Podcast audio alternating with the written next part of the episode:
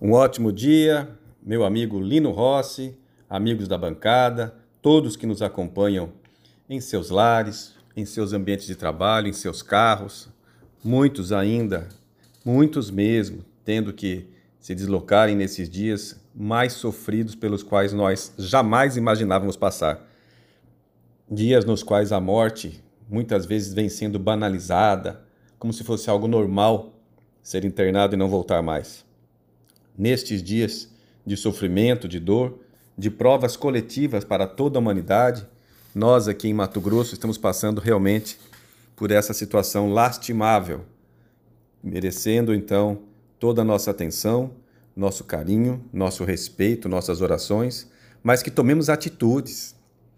Vivemos um momento tão grave, um momento tão grave, que médicos enfermeiros, profissionais da saúde, técnicos, Alguns têm desistido, têm pendurado as chuteiras, como se diz, jogado a toalha, como se diz, desistido de continuar trabalhando, trabalhando sem a ajuda necessária para fazer o trabalho ideal que gostaria de fazer, ou mesmo por ter contraído a Covid, ou mesmo por receio de levar a doença para dentro de casa. Enfim, são heróis e cada um é que sabe o seu limite. Cada um é que sabe até onde, até quando consegue continuar nessa luta. É claro que nós queremos que eles continuem, que nós dependemos deles. É claro que nós reconhecemos o SUS como grande herói nesse momento do Brasil. No entanto, cada um é que sabe pelo que está passando, então nós respeitamos a decisão de cada um.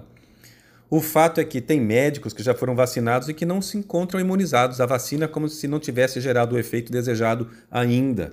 Falta profissionais de saúde em diversas unidades. Eles são seres humanos, mas nós precisamos realmente de mais profissionais da saúde, sobretudo neste momento em que estão sendo criados novos leitos de UTI, em que os governos vêm contratando de hospitais particulares novos leitos de UTI. É necessário não somente equipamentos especializados que ficam nas unidades de terapia intensiva. O mais importante nesse momento é o ser humano que está ali cuidando de outro ser humano.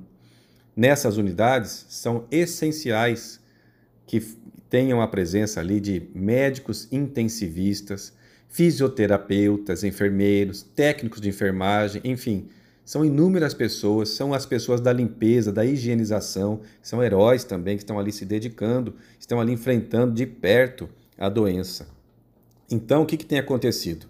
Nós temos percebido que, diante dessa dificuldade de contratar profissionais, tem em alguns, algumas prefeituras, alguns municípios do Brasil, tem reduzido o horário de funcionamento de postos de saúde, ou então unidades particulares mesmo não fazem mais o pronto atendimento, ou mesmo unidades públicas ou privadas estão fechando as portas para que os profissionais médicos, enfermeiros, o pessoal da saúde possa se dedicar única e exclusivamente nesse momento de pandemia, nesse momento de calamidade, ao atendimento as pessoas ao combate à Covid-19. Então, como é que fica? Porque as pessoas não morrem apenas de Covid, não ficam doentes apenas de Covid. estamos vivendo momentos em que a dengue está muito presente e outras tantas doenças.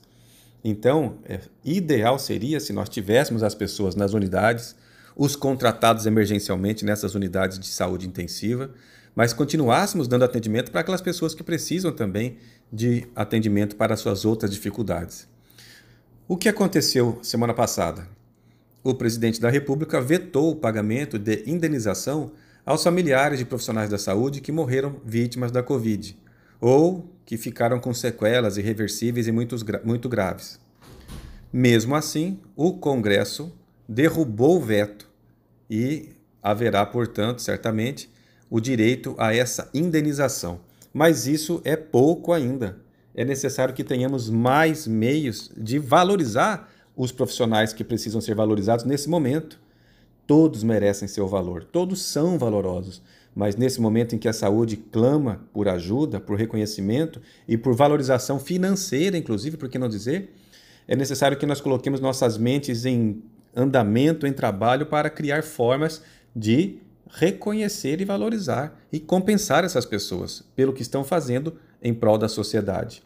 Existem alguns municípios no Brasil nos quais alguns vereadores estão propondo projetos de lei para criar um adicional de insalubridade específica para este caso.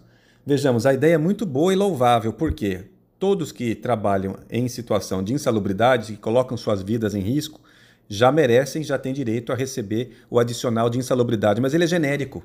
O que está sendo proposto agora é um adicional de insalubridade especificamente para quem lida com a Covid. No entanto, não adianta vereadores fazerem projetos de lei nesse sentido, porque eles próprios já devem saber que tais leis não podem ser criadas se vão gerar despesas extras e despesas para o município ou para os estados, no relação dos profissionais, dos deputados estaduais. Somente o Poder Executivo pode dar início a projeto de lei que venha a gerar aumento de despesa. Então, o mais importante é que os nossos governantes municipais e estaduais criem esses projetos, criem essa forma de reconhecimento e valorização. Isso é possível e necessário. Adicional de insalubridade especificamente para quem lida com a Covid. Era essa a nossa ideia de hoje, nosso pensamento de hoje, desejando a todos muita saúde e muita paz.